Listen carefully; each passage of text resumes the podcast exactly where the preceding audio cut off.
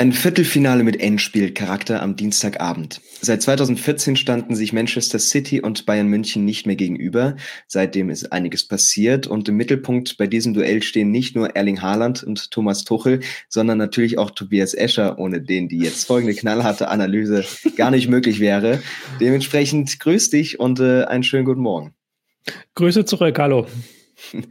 Da stehen natürlich zwei absolute Top-Clubs äh, sich gegenüber in der Champions League. Vielleicht sogar ein bisschen zu früh, ich hatte es gesagt, mit einem Finalcharakter. Ähm, was sind das für Teams? Also wir kennen die Bayern jetzt so ein bisschen, aber auch irgendwie gar nicht so richtig. Ähm, City dagegen eine Mannschaft, mit der wir uns vielleicht in den letzten Wochen gar nicht so sehr beschäftigt haben, die aber natürlich nicht unter dem Radar fliegen. Ähm, was ist das für eine Mannschaft für dich und äh, wie schätzt du vor allem die letzten Wochen bei denen ein?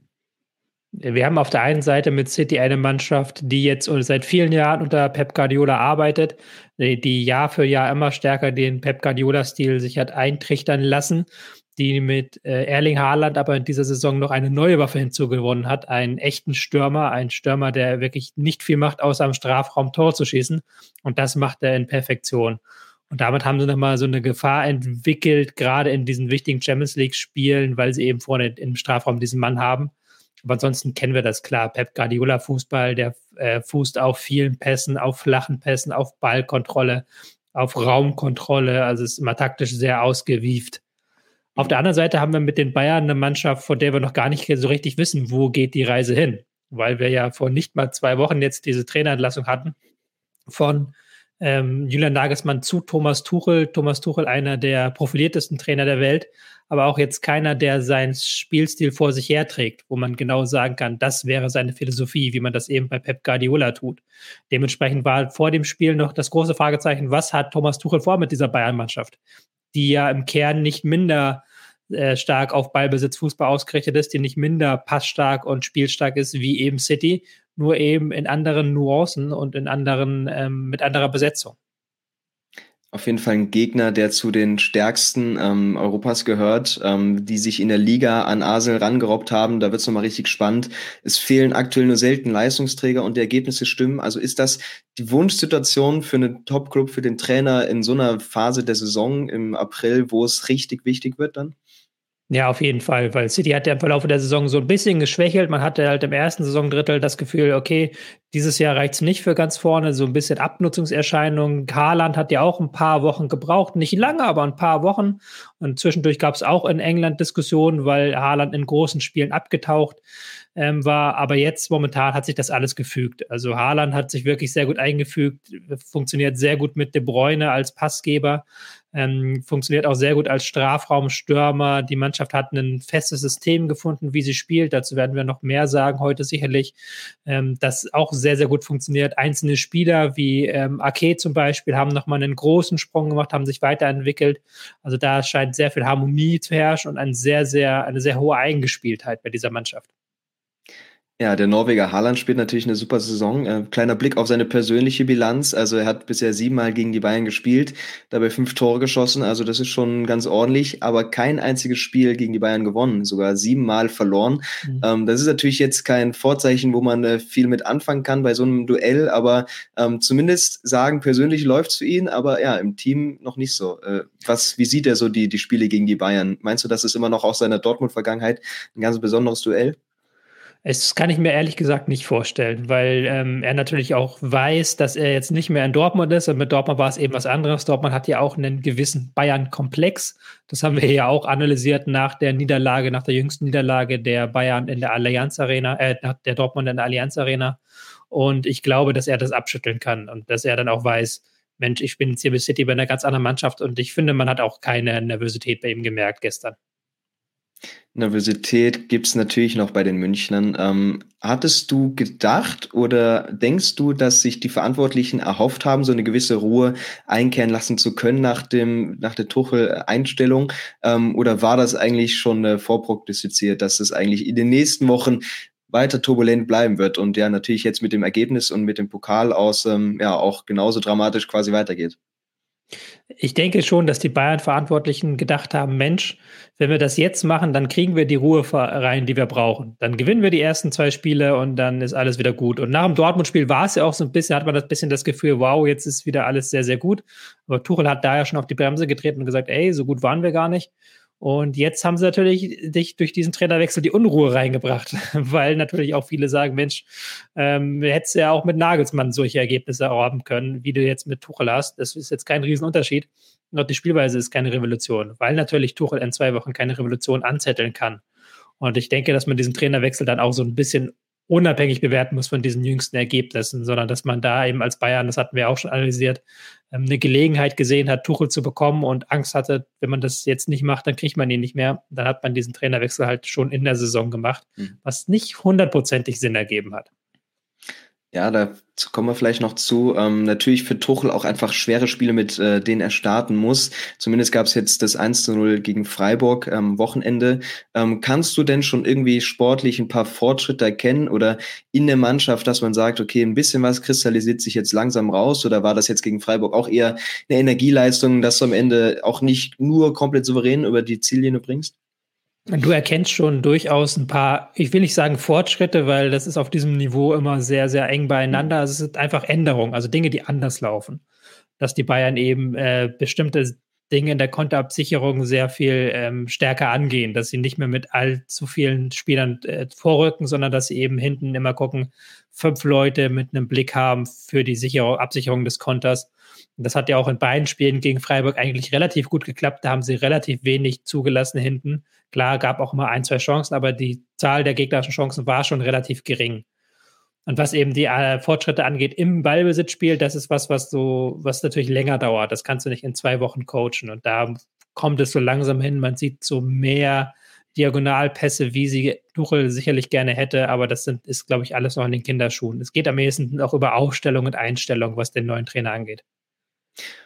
Und natürlich muss er mit der Mannschaft arbeiten, die er vorzufinden hat. Ähm, das macht Guardiola auch. Ähm, Im Gegensatz zu vielen anderen Top-Clubs muss man hier aber sagen, dass wahrscheinlich die, die Dichte an Weltklasse-Spielern, vor allem in der ersten Mannschaft, äh, wahrscheinlich nirgendwo anders so hoch ist. Also wir haben jetzt bei der Startelf von gestern, glaube ich, auf keiner Position wirklich eine Schwachstelle. Es ist auf dem Papier ein klassisches 4-3-3, mit dem Guardiola da rangeht. Ähm, kommen wir auch gleich noch zu, was sich da so verändert. Aber siehst du da irgendeine Schwachstelle in diesem Team, in individuell oder jetzt taktisch, ähm, wo man sich einfach darauf vorbereiten kann als Gegner? Ich möchte dir erstmal einmal widersprechen. Er arbeitet ja nicht mit der Mannschaft mehr, die er vorgefunden hat. Da sind relativ wenig Spieler noch übrig, ein Gündogan halt als Beispiel, aber sehr viele Spieler hat er ja selber geholt. Also da war, war ja Pep Guardiola auch maßgeblich dran beteiligt. Gerade, dass sie auch die gesamte Abwehr mit Spielern, die spielstark sind, ausgetauscht haben. Das war ja, glaube ich, noch so ein wichtiger, wichtiger Schlüssel. Ähm, die Mannschaft hat sehr wenig Schwächen. Also sie haben sich nochmal weiterentwickelt, auch was die Absicherung angeht, was die Abwehr angeht, dass ähm, sie da sehr, sehr individuell stark geworden sind. Man hat so immer das, das Klischee, dass die, ähm, dass sie mit langen Bällen nicht so gut umgehen können, weil sie auch alle nicht so groß gewachsen sind.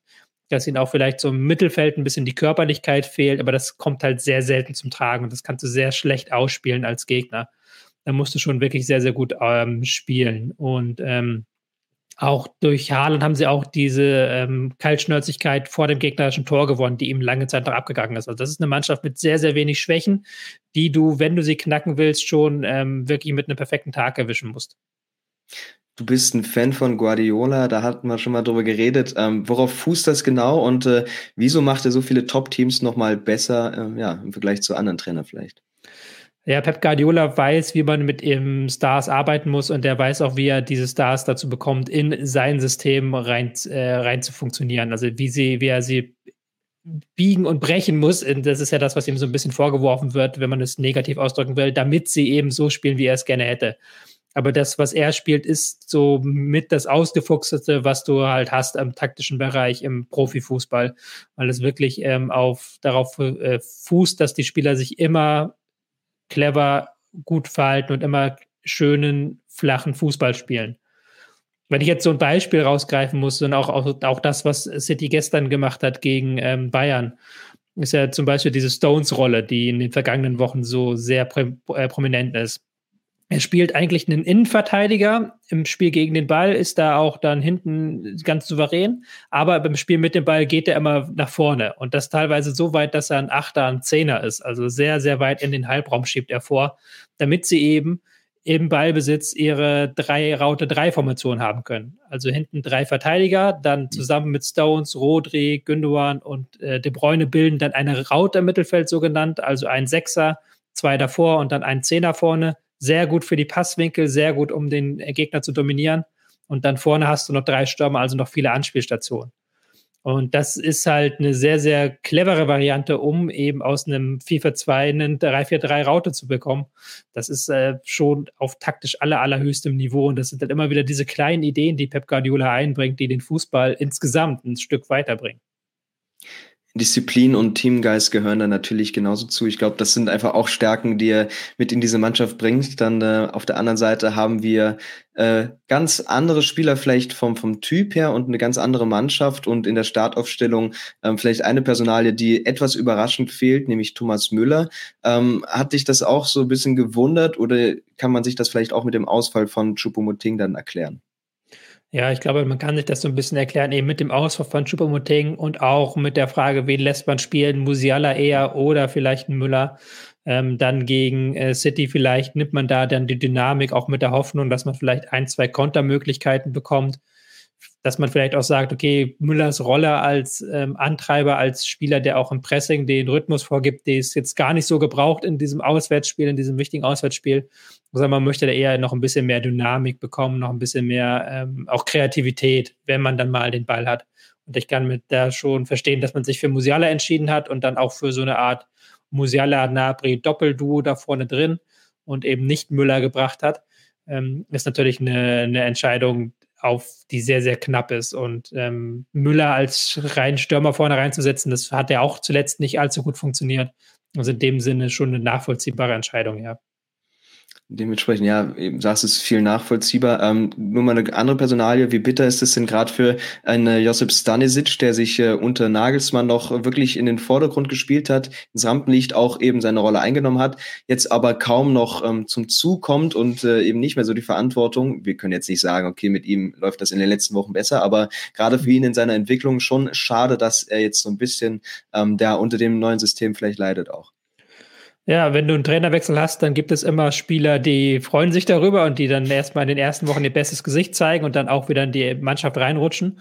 Und es gibt Spieler, die davon darunter natürlich auch ein Stück weit leiden, weil natürlich auch ein Pavard, das muss man auch ihm zugestehen, zuletzt aufsteigende Form gezeigt hat. Also er hat mhm. zuletzt einige gute Spiele gemacht, nachdem er ähm, unter Nagelsmann ja nicht mehr in die Form hatte ja auch in der Champions League dann äh, diese Sperre sich eingehandelt hat. Ich meine, es war die gelb-rote Karte im Hinspiel gegen PSG. Ähm, und da ist er natürlich Stanisic da gewesen. Und jetzt muss er natürlich auch ein Stück weit darunter wieder leiden, dass ein Pavard eben Form hat und dass ein Pavard dann eben auf rechts spielen darf. Oder in der Liga dann eben Cancelo. Also da gibt es dann immer Opfer von so einem Trainerwechsel. Jetzt haben wir die beiden äh, Startelf äh, ja, Mannschaften gesehen und äh, wir haben in Manchester ja ein schönes Manchester-Wetter. Also Regen, ein schneller, aber vielleicht auch kompliziert zu, zu spielender Rasen. Ähm, wir gehen rein in die Partie und was sind so die ersten Sachen, die dir auffallen? Und meinst du, die, die Matchpläne so der beiden Trainer gingen irgendwie von Anfang an auf oder war das jetzt auch eher mal so ein Abwarten und äh, eher mal ja keine Fehler begehen? Mhm. Also ich hatte schon das Gefühl, dass beide Teams eine Nervosität hatten. Klar, sie haben auf sehr hohem Niveau performt, wie man das von ihnen kennt. Sie sind ja auch alle sehr ballsicher, sehr äh, ballstark. Ähm, aber sie haben sich schon gegenseitig mit dem Pressing, was sie gespielt haben, beeindruckt. Und das war auf beiden Seiten war es so ein wirklich ein klassisches 4-4-2-Pressing, hohe Kompaktheit zwischen den Linien, auch hohe Kompaktheit im Zentrum, um da eben nicht in Unterzahl zu geraten, um da dem Gegner keine Räume anzubieten. Und dann der Versuch, immer so ein bisschen ähm, den Gegner einmal zu locken im Pressing durch ein paar Pässe und dann aber auch relativ schnell, zügig, diagonal auf die Flügel zu eröffnen. Und da waren bei, bei beiden Teams so Ungenauigkeiten, die man vielleicht, wenn es im Ligabetrieb um nicht ganz so viel geht, die man dann vielleicht nicht erkennen würde, aber die man auf diesem hohen Niveau schon gesehen hat. Aber es war auch ähm, ein sehr intensives Spiel, wo beide natürlich auch im Spiel gegen den Ball sehr, sehr viel investiert haben und auch sehr, sehr viel hohe Klasse gezeigt haben. Also da war es mhm. wirklich selten der Fall, dass mal Räume entstanden sind, in die man hätte reinspielen können.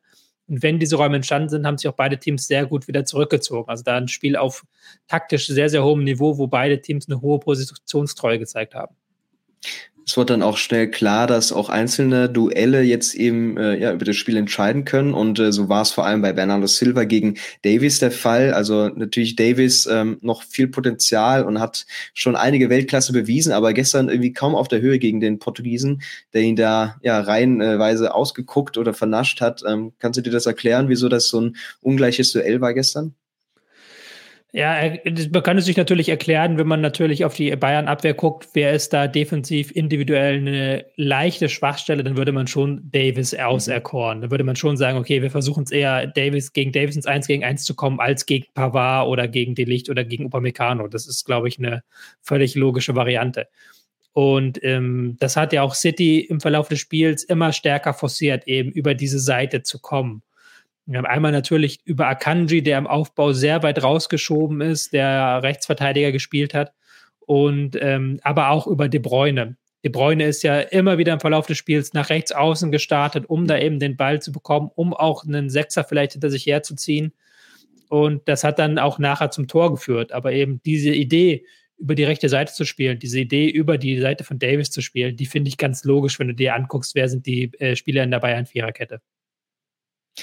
Ja, City setzt dann eher auf weniger, aber dafür erfolgsversprechende Dribblings auch. Also nehmen das immer mal wieder als Mittel.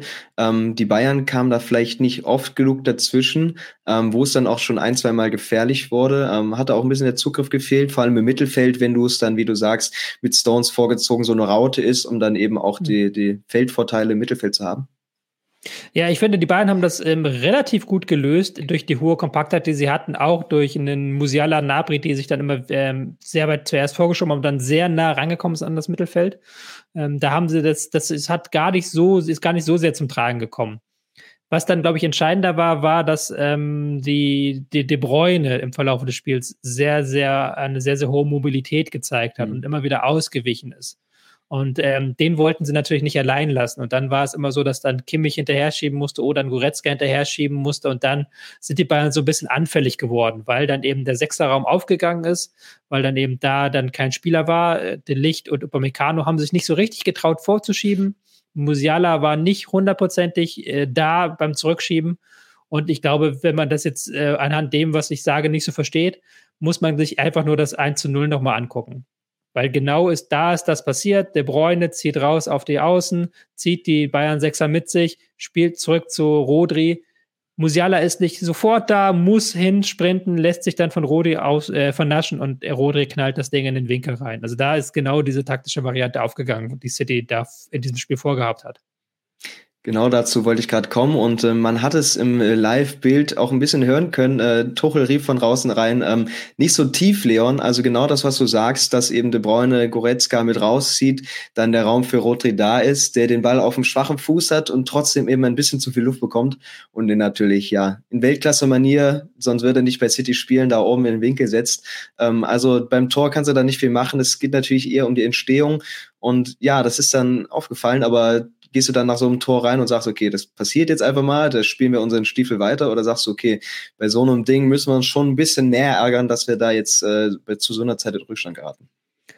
Ja, ist natürlich schwierig. Also ich bin bei sowas persönlich dann, wenn du es versuchst zu verteidigen, immer der Fan, dass du den Rückpass halt in dem Fall stärker verteidigst als die Flanke, weil ich mir persönlich immer denke, der Rückpass kann dir gefährlicher werden, weil du dann in die zentrale Zone kommst als die Flanke. Ähm, haben die Bayern jetzt in dieser Situation nicht, nicht so gelöst. Und ähm, dann Musiala hätte natürlich ein paar Meter näher dran sein müssen oder halt dann nicht so durchsprinten, sodass Rodri ihn dann relativ einfach ähm, knacken konnte. Aber Tuchel hat ja nach dem Spiel auch gesagt, Mensch, da ist halt Rodri, der 20 Meter mit seinem schwachen Fuß ist, der, den darf man da auch schon mal zum Abschluss kommen lassen. Das ist natürlich auch in gewisser Weise richtig. Du kannst natürlich nicht mhm. davon ausgehen, dass Rodri mit seinem schwachen Fuß aus 20 Meter das Ding in den Winkel setzt. Das ist ja auch eine einmalige Aktion gewesen. Also insofern Licht und Schatten, ja, du kannst sagen, man hätte manches besser machen können, aber es ist jetzt, der war jetzt ja keine hundertprozentige Torchance, die du zugelassen hast. Das war halt eben eine sehr gut gemachte Aktion von Rodri, muss man einfach sagen. Und das kann halt immer in einem Spiel passieren gegen eine Mannschaft wie City. Ein Blick natürlich auch auf Haaland, der jetzt noch nie so involviert war im Spiel, aber eben immer die Aufmerksamkeit der Gegenspieler zieht. Ähm, vor dem Spiel erzählte Tuchel noch eine Anekdote von Johann Cruyff, äh, der damals gute Spieler teilweise ungedeckt ließ. Ähm, ist das denn komplett illusorisch im modernen Fußball? Weil du hast gesehen, dass äh, Delicht, Upamecano sich dann teilweise auch beide um ihn gekümmert haben und ja, einfach dann immer so gewisse Nachteile in der Manndeckung entstehen. Ja, natürlich, weil du äh, wenn der äh, Gegner einen Stürmer hat, vorne drin wie Haaland, dann kannst du nicht rausrücken mit Innenverteidigern. Weil Haaland ist ja auch immer jemand, der genau guckt, dass er zwischen die Innenverteidiger kommt, dass er möglichst beide Innenverteidiger bindet, also dass keiner, dass er nicht nur ein Innenverteidiger auf ihn aufpasst und der andere rückt raus. Nein, er guckt immer, dass er dazwischen sich positioniert, irgendwie, dass beide hinten bleiben müssen. Das macht ja Haaland auch sehr, sehr clever und das ist ja auch eins seiner Erfolgsgeheimnisse, seine Positionierung, dass er immer halt genau weiß, wo er zu stehen hat als Stürmer. Mhm. Und ähm, klar, dann kannst du nicht rausrücken, dann kannst du nicht irgendwie Upamecano oder Lichten Vorwurf machen, weil sie halt eben diesen Weltklasse-Stürmer, der gerade jeden Torrekord bricht, ähm, über 60 Minuten lang einfach aus, aus dem Spiel decken. Muss man eher dann das Lob aussprechen, dass Haaland lange Zeit nicht so der Faktor war und erst in der letzten halben Stunde ein richtiger Faktor geworden ist. Die Führung bringt City dann doch ein bisschen mehr Sicherheit auch. Ähm, die Bayern sind eigentlich ganz gut im Spiel. Es fehlt zwar ein bisschen die Durchschlagskraft und äh, ja, vielleicht eben genauso ein eiskalter Torjäger, der dann natürlich nicht nur die äh, Abwehrspieler bindet, sondern eben auch mal so einen äh, Schuss von der Strafraum-Ecke, äh, Strafraumkante auch mal reinsetzt. Äh, die Bayern hatten es ein paar Mal versucht, vielleicht auch abgeblockt, aber ja, genau so ein Spielertyp, vielleicht auch für die Planung im Sommer, fehlt natürlich gerade enorm. Ja, ich glaube, was man in diesem Spiel deutlich gemerkt hat, also nicht nur so ein Spielertyp, der da mal einen reinsetzt, sondern überhaupt die Torgefahr hat in diesem mhm. Spiel gefehlt. Und ich finde gar nicht, dass die Bayern im Spielaufbau so viel schlechter waren als City. Ich finde, auch City hatte da Schwachstellen. Wir haben das gerade so taktisch hochgeredet, dass sie halt da mit dem Ausweichen nach rechts, aber das ist ja relativ selten so gewesen, dass City ins letzte Drittel gekommen ist. Mhm. Ich hatte tatsächlich das Gefühl, dass die Bayern häufiger ins letzte Drittel gekommen ist. Ich müsste das nochmal mit Zahlen, ich kann das leider nicht mit Zahlen unterfüttern, aber man hatte häufiger das Gefühl, dass sie so Situationen hatten, wo sie sich so frei kombiniert haben über das Zentrum, dann der Ball auf Außen zu Sané oder Coman gekommen ist und die dann hätten ins 1 gegen 1 gehen können. Und was dann passiert ist, ist, dass die Bayern entweder ähm, sich dann im Dribbling verheddert haben. Gerade Coman hat ja nicht sehr viel im Dribbling zustande gebracht, weil auch Ake richtig, richtig, richtig stark war. Oder aber sie haben dann, wie du es gerade gesagt hast, diese Verlegenheitsschüsse aus der zweiten Reihe gemacht, weil halt die Automatismen vorne nicht gestimmt haben und weil halt auch vorne ein Stürmer gefehlt hat. Flanken waren für die Bayern überhaupt keine Option. Die hätten ja überhaupt nichts gebracht, da war überhaupt niemand drin und die zwei, drei Flanken, die sie versucht haben, die sind im Nichts gelandet. Aber auch ansonsten halt dieses, was Haaland ja zum Beispiel bringt, diese kurzen, knackigen Laufwege hinter die Abwehr und dann der direkte Abschluss, das gab es ja bei den Bayern nicht. Und hm. dann hattest du eben sehr viele Situationen, wo Sané eben den Schuss gewählt hat aber dann sind wir wieder ein bisschen bei dem, was wir damals ähm, bei der WM diskutiert haben, bei der Nationalmannschaft. Dass es natürlich toll ist, wenn du im Spiel zehn Abschlüsse hast. Aber wenn acht Abschlüsse davon von Sané oder Kimmich kommen, dann hast du irgendwas falsch gemacht, weil du willst ja eigentlich Stürmer in Abschlussposition bekommen, die eine hohe Verwerterquote haben. Und das ist so ein bisschen das Problem. Und das kann man auch jetzt so in diesem Spiel ganz krass, krass sagen. Er hat einfach ein Stürmer vorne gefehlt bei den Bayern, der anspielbar ist, der im Strafraum auch mal ein, zwei Gegner bindet und dadurch eben den Schussweg frei macht. Sowas hat total gefehlt. Ja, gefühlt natürlich auch so ein bisschen, dass die Verantwortung einfach äh, jetzt nicht da ist bei den einzelnen Spielern, mhm. dass sie alle sagen, okay, ich wähle eher lieber das entscheidende Dribbling oder die spiele den letzten guten Pass, ähm, aber dann eben sich da niemand in der Verantwortung sieht, da reinzugeht und äh, da sieht man auch einen Lewandowski aus den letzten Jahren, dass er die Spieler um sich herum einfach so viel besser macht und äh, eben dann so sehr in die Stärken kommen und ein Nabri zum Beispiel, ja, sich gar nicht so wohlfühlt in der Rolle da als, als Stürmer. Ja, du hattest halt ganz oft diese Situation auch, wo die Bayern eigentlich wirklich gut ins Dritt, letzte Drittel gekommen sind und dann vor der gegnerischen Abwehrkette standen. Und dann musste Sané oder ähm, Coman eben auf den Ball treten, weil halt niemand einen Tiefenlauf angeboten hat. Weil halt niemand ein, zwei Gegenspieler gebunden hat. Weil halt einfach City zwei Viererblöcke aufgebaut hat und du konntest nichts mehr machen. Muss man natürlich auch ein Lob an City äh, geben, weil sie in diesem Spiel eine Stärke gezeigt. Everybody in your crew identifies as either Big Mac Burger, McNuggets, or McCrispy Sandwich. But you're the filet fish Sandwich all day. That crispy fish, that savory tartar sauce, that melty cheese, that pillowy bun. Yeah, you get it. Every time. And if you love the filet of fish, right now you can catch two of the classics you love for just $6. Limited time only. Price and participation may vary. Cannot be combined with any other offer. Single item at regular price. Ba da ba ba ba. What if you could have a career where the opportunities are as vast as our nation, where it's not about mission statements, but a shared mission? At U.S. Customs and Border Protection, we go beyond to protect more than borders from ship to shore, air to ground. Cities to local communities, CBP agents and officers are keeping people safe. Join U.S. Customs and Border Protection and go beyond for something far greater than yourself. Learn more at cbp.gov/careers.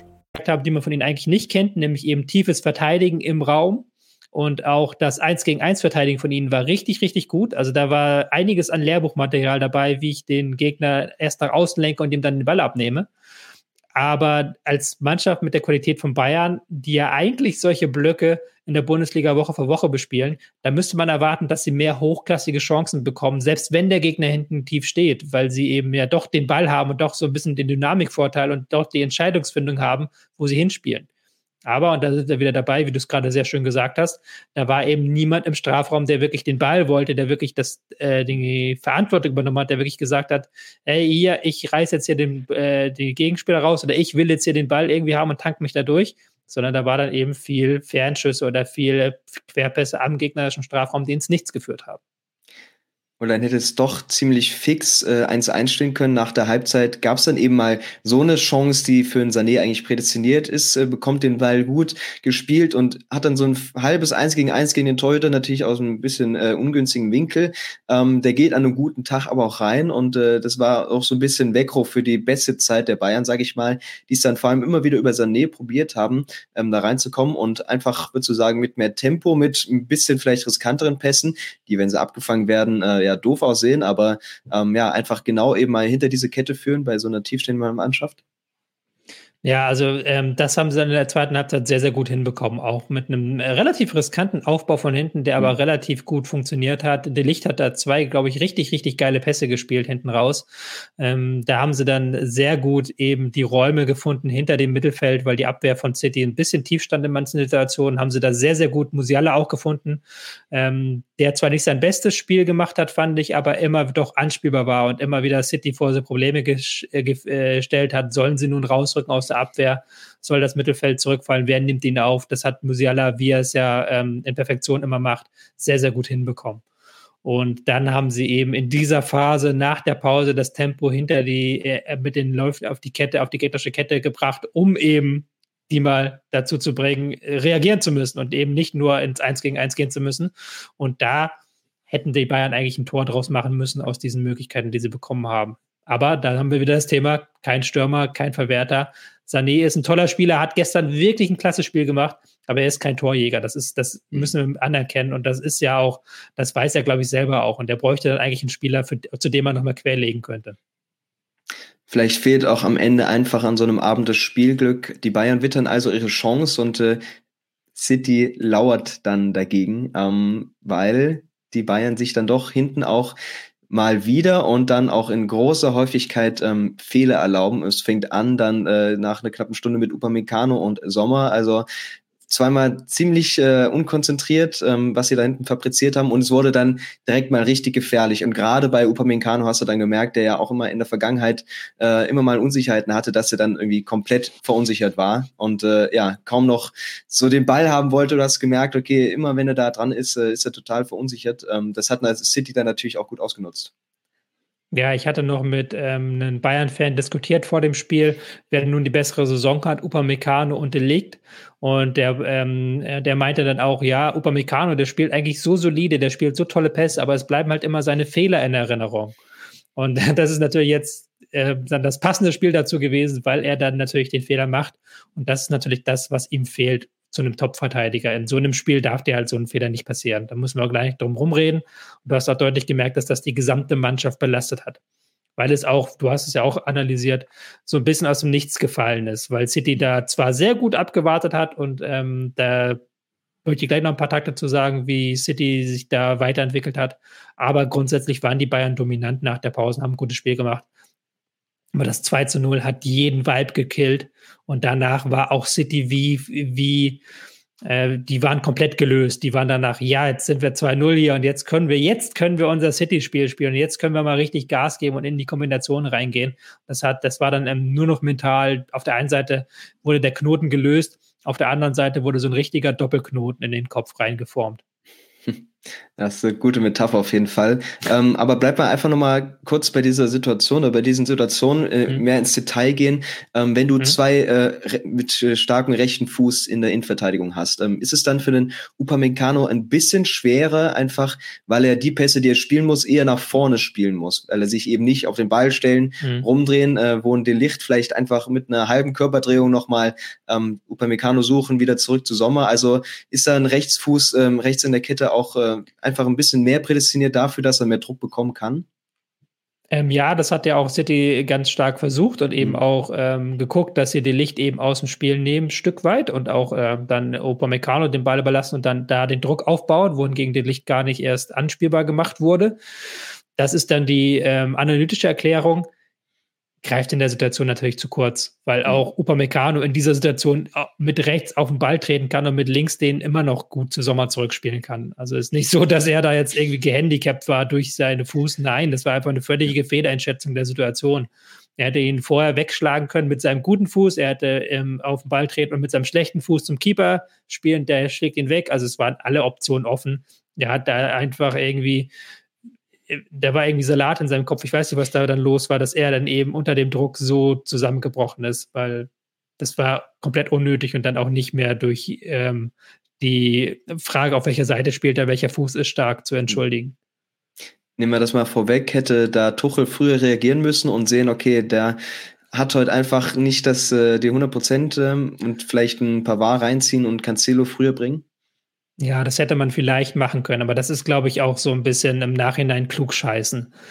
Ja, also Upamecano fand ich schon in der ersten Halbzeit nicht so gut. Er ist immer, immer wieder gerutscht auf dem doch sehr nassen Rasen in Manchester. Er hatte zusammen mit Musiala hatte ich die Gefühl, bei den beiden Spielen hatte ich das Gefühl, die haben die mhm. falschen Schuhe angezogen. Die sind sehr häufig rumgerutscht da.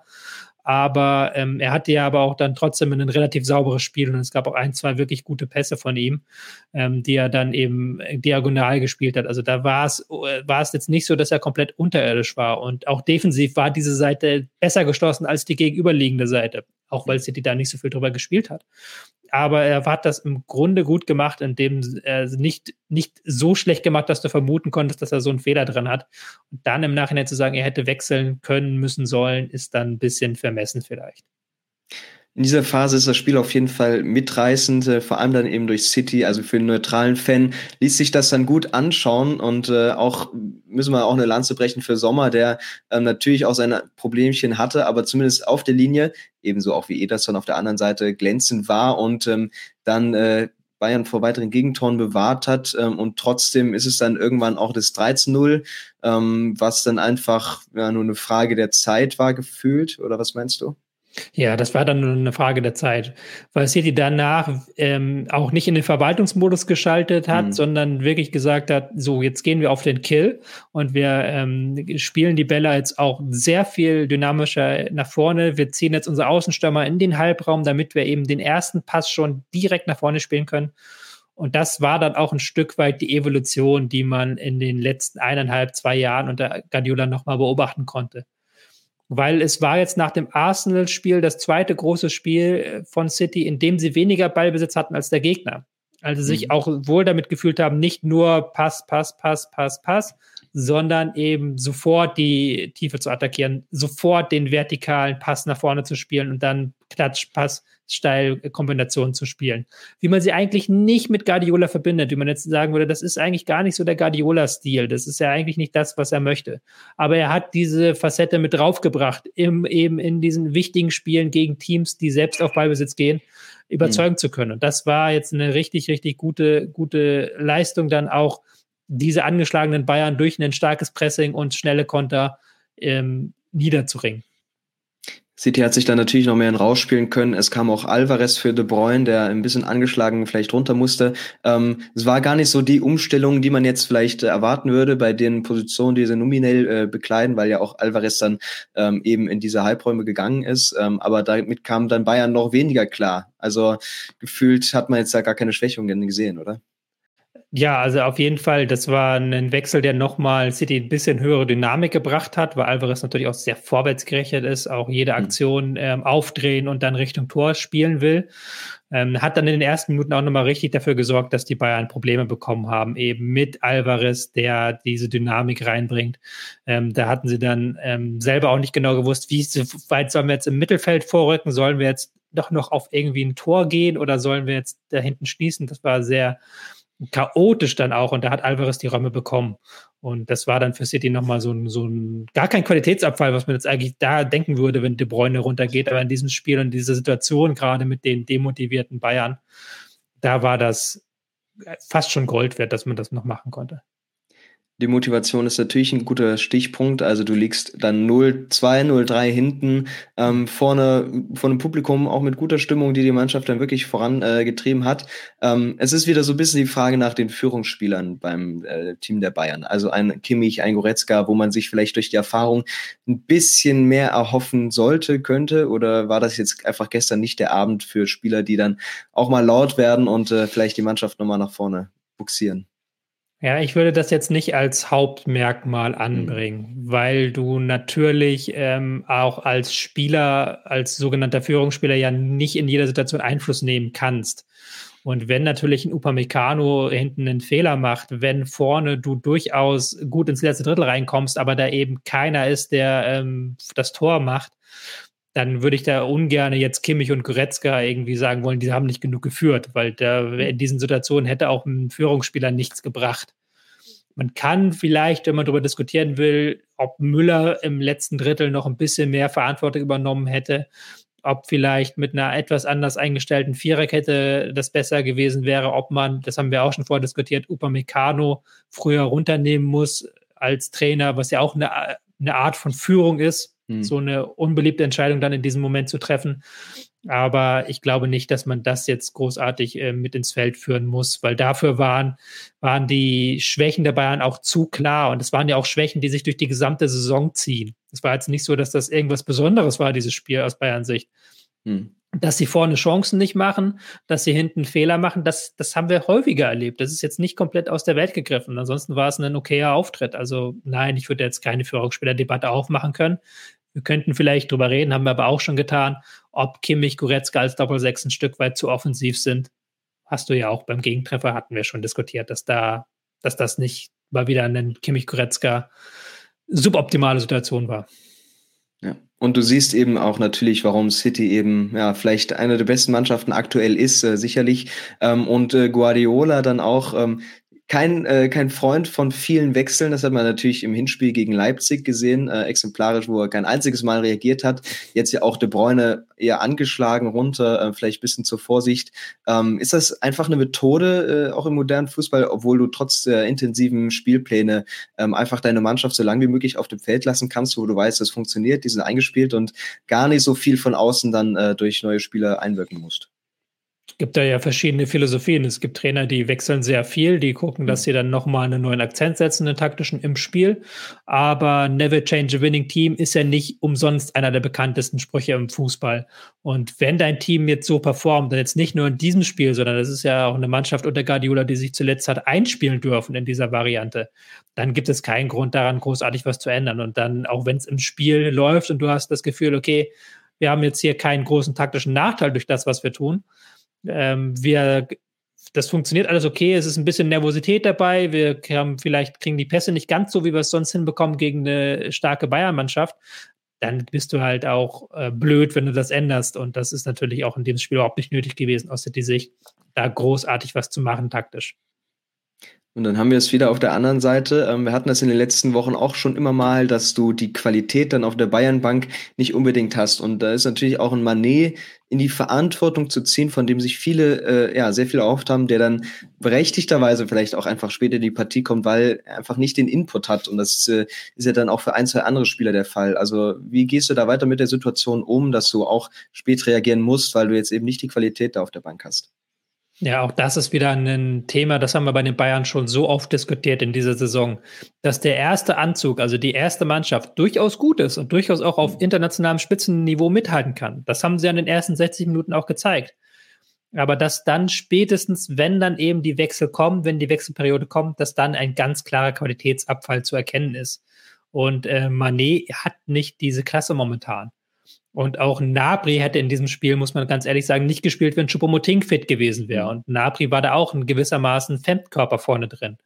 Und das klingt jetzt zuerst einmal total seltsam, weil das sind ja Nabri, Manet, das sind ja Spieler von internationalem Format, von höchstem Niveau, aber die kriegen es momentan einfach nicht auf den Rasen.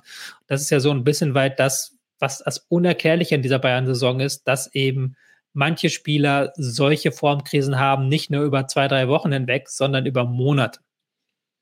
Bevor wir nochmal dazu kommen, was das Spiel jetzt eben mit uns machte, nochmal einfach eine kleine äh, Sache zu den Standards. Also die Ecken von äh, City, die waren eigentlich immer gefährlich und eben vor allem durch so zweite Bälle, die dann nochmal reingeschlagen wurden. Ähm, kann man sich das erklären? Hat die Zuordnung da nicht ganz gut gestimmt oder spielt das Manchester einfach gnadenlos gut aus. Dann. Das ist äh, beide Mannschaften. Ich fand beide äh, Mannschaften waren wieder gut bei den mhm. Ecken. Bayern hatte ja auch eine äh, gute Chance durch den Licht, der an den Kopfball gekommen ist. Ähm, das ist ja eine Stärke von beiden Mannschaften, dass sie eben ähm, genau, dass sie eben Eckenschützen haben, die den Ball relativ genau bringen. Bei Kimmich nicht immer, aber auch, auch oft sehr gut. Ähm, und dann haben sie die taktische Brillanz die richtigen Spieler in die richtigen Positionen zu bekommen. Also das ist eine totale Waffe bei beiden Mannschaften. Und das muss es ja auch sein, wenn du so ein Ballbesitzteam bist, weil du weißt, du kriegst in jedem Spiel zig Ecken, zig Freistöße, die du nutzen musst, die ja auch dann das Eis brechen können. Und da war Guardiola schon immer einer, der das als sehr, sehr wichtig erachtet hat. Aber auch die Bayern, muss man sagen, sind in dem Punkt gut und sehr gut.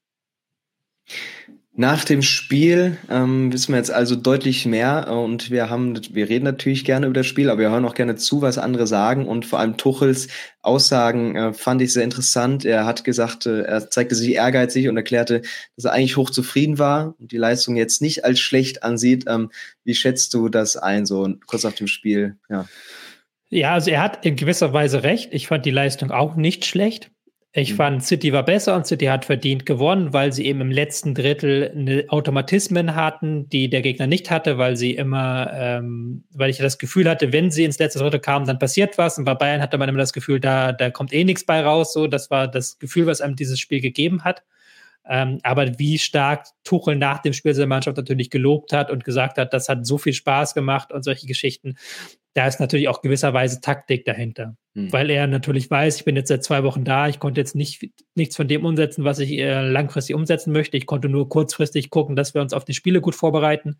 Er weiß, er muss mit dieser Mannschaft noch länger zusammenarbeiten, dass er denen dann noch ein bisschen Honig ums Maul schmiert und dann ein bisschen ähm, sich äh, vor die Mannschaft stellt. Das finde ich in dieser Situation logisch, aber ich kann mir nicht vorstellen, dass er sagt, das war sein Traumspiel, wie es abgelaufen ist. Das kann ich mir wirklich nicht vorstellen bei dem ehrgeizigen Typ Tuchel. Ja, und trotzdem kommen wir wieder zur Trainerwechseldiskussion. Also muss man sich jetzt wieder die Frage stellen, ob es denn eben dieser Zeitpunkt war, eben genau vor dem Hintergrund, dass du einen Trainer hast, der bei diesem Programm, bei diesen Spielen einfach vielleicht noch mal einen Ticken länger braucht, um ähm, ja sein Bild äh, von der Mannschaft zu prägen, ähm, die Mannschaft eben so aufzustellen, dass du jetzt aber in diesen Wochen so viele wichtige Spiele hast, die jetzt ja teilweise verloren gingen und natürlich in der Liga auch noch ein, zwei Aufgaben anstehen, wo du dir jetzt überhaupt nicht sicher bist, ob Bayern das so gnadenlos durchzieht. Ähm, also wieder die Frage, okay, war das jetzt der richtige Zeitpunkt und ähm, hat man vielleicht sogar mehr riskiert als äh, ja am Ende damit gewonnen? Ja, es ist natürlich eine ganz schwere Frage, weil ich persönlich auch super gerne wüsste, wie hätte Nagelsmann das mhm. ähm, angegangen, wie wäre er das angegangen. Weil du kannst ihm viel vorwerfen, aber in der Champions League waren das dieses Jahr herausragende Leistungen, die die Bayern gezeigt ja. haben. Und da waren auch Nagelsmanns Leistungen als Trainer, der ähm, Formationen entworfen hat, der taktische Pläne entworfen hat. Das war immer auf aller, allerhöchstem Niveau. Und da hätte ich sehr gerne gesehen, was er gegen Pep Guardiola ins Feld geführt hätte. Vielleicht hätte es geklappt, vielleicht nicht. Und wir werden es nie erfahren. Das ist das Traurige. Und der Trainerwechsel, das muss man auch ganz klar sagen, der war getrieben von dieser Angst, Tuchel nicht zu bekommen. Man hat wohl gesagt, okay, Nagelsmann, man möchte nicht mehr mit ihm weitermachen im Sommer. Und man macht das jetzt eben, damit man Tuchel bekommt, damit man Tuchel nicht verpasst, wie man das schon mal, wie das schon mal vor ein paar Jahren geschehen ist, als Tuchel dann eben zu PSG gewechselt ist. Und ähm, Deswegen ist es ganz schwer, diesen Trainerwechsel jetzt zu bewerten. Kurzfristig hat er nicht eingeschlagen, aber es ist ja auch ein Trainerwechsel, der mittelfristig einschlagen muss und mittelfristig einschlagen sollte. Und ich kann mir vorstellen, dass sie jetzt ähm, die Liga gewinnen, dass sie jetzt die Champions League abhaken dann auch und dann in der Liga sagen, so den letzten Titel, den wir holen können, den holen wir noch. Und dann geht's nächste Saison wieder neu los. Und ich kann mir schon vorstellen, dass Tuchel mittelfristig diese Mannschaft weiterentwickelt, ist ein Top, Top, Top Trainer. Aber kurzfristig hat dieser Trainerwechsel nicht gefruchtet, das muss man ganz klar sagen. Darf man jetzt also davon reden, dass äh, die Bayern mit allem, was dazukommt, ähm, sich quasi in anderthalb Wochen so ein bisschen die Saison nicht ruinieren, aber ja einfach ähm, nicht belohnen für die gute Arbeit, die da auch viel dahinter steckt? Oder war das jetzt auch quasi nur ähm, kann optional und solange man die Liga holt, ist man erstmal zumindest mit den mindesten Erwartungen, äh, ja, sind die eingetroffen? Ja, das bisschen seltsam ist, dass die, die, Saison davor ja eigentlich genau andersrum war. Also mhm. die Saison bis zu dem Dortmund-Spiel, bis zu der Entlassung von Nagelsmann war eigentlich in der Liga ist es wirklich nicht gut. Da waren auch wirklich einige schlechte Leistungen dabei. Aber in den Pokalwettbewerben war es immer dann auf den Punkt. Und jetzt, jetzt, seit Tuchel da ist, hat man in der Liga die Punkte geholt und auch die wichtigen Siege, die ja gar nicht so einfach waren. Aber mhm. ist eben in beiden Pokalwettbewerben, und wir müssen das jetzt auch bei dem City-Spiel so deutlich sagen, ist man praktisch raus. Ähm, ja, das ist nicht das, was man sich, glaube ich, erhofft hatte von, aus Bayern Sicht. Aber es ist jetzt das, womit man arbeiten muss. Und ich denke, dass die Bayern aber da genug Ehrgeiz haben, um in der Liga jetzt eine perfekte, äh, eine perfekte Serie zu starten, um sich diese, diesen Titel zu sichern. Es war jetzt ein K.O.-Spiel und äh, du siehst jetzt dementsprechend keine Chance mehr wirklich für die Bayern. Also muss schon ein Märchen passieren dann, zumindest vor den eigenen Fans. Also es muss schon alles zusammenkommen, weil City jetzt ja auch in diesem Spiel gezeigt hat, dass sie sich durchaus wohlfühlen, wenn der Gegner den Ball hat, dass sie durchaus auch eine hohe Kompaktheit herstellen können.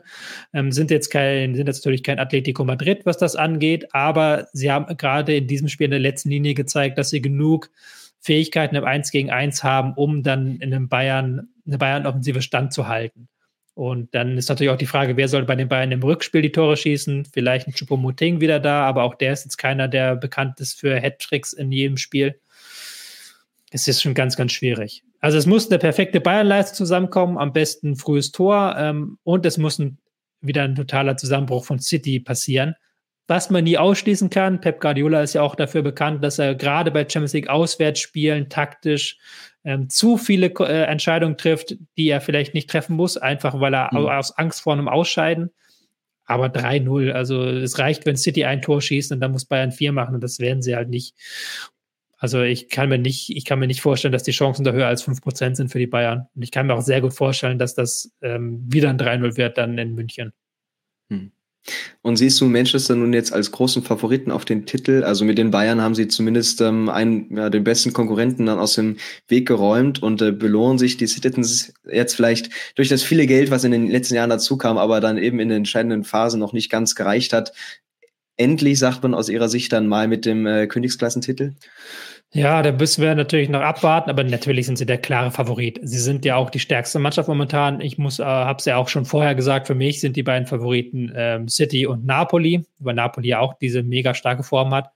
Ähm, gegen Real Madrid oder Chelsea im Halbfinale, da kann immer alles passieren. Klar, sind auch Top-Teams, aber City ist in dieser Form mit dieser, mit diesem Set an Stärken ja nicht nur Ballbesitzspiel und Offensive, sondern mittlerweile auch Defensive und Konterspiel. Mit dieser ähm, Variabilität auch und mit Haaland vorne im Strafraum, der selbst in so einem Spiel, wo er 60 Minuten lang nicht stattfindet, dann einen Assist und ein Tor macht.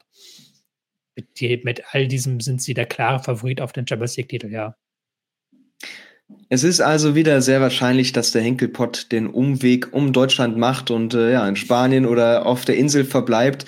Ähm, ja, die Bayern vor dem aus. Es ist noch nicht alles entschieden, aber das wird natürlich sehr schwer. Und jetzt zählt natürlich die Liga am Wochenende, äh, steht auch wieder ein äh, kompliziertes Spiel an. Ähm, damit erstmal danke dir, Tobias. Wir sind natürlich gespannt, was da jetzt noch geht und was natürlich die Bayern jetzt im weiteren äh, Saisonverlauf zeigen. Aber gestern einfach, ja, muss man sagen, hat nicht ganz gereicht.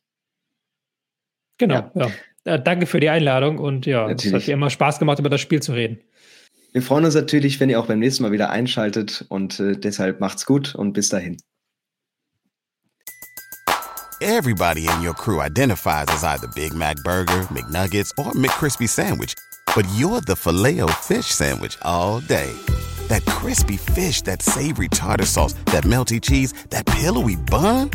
Yeah, you get it every time. And if you love the filet of fish, right now you can catch two of the classics you love for just $6. Limited time only. Price and participation may vary. Cannot be combined with any other offer. Single item at regular price. Ba da ba ba ba.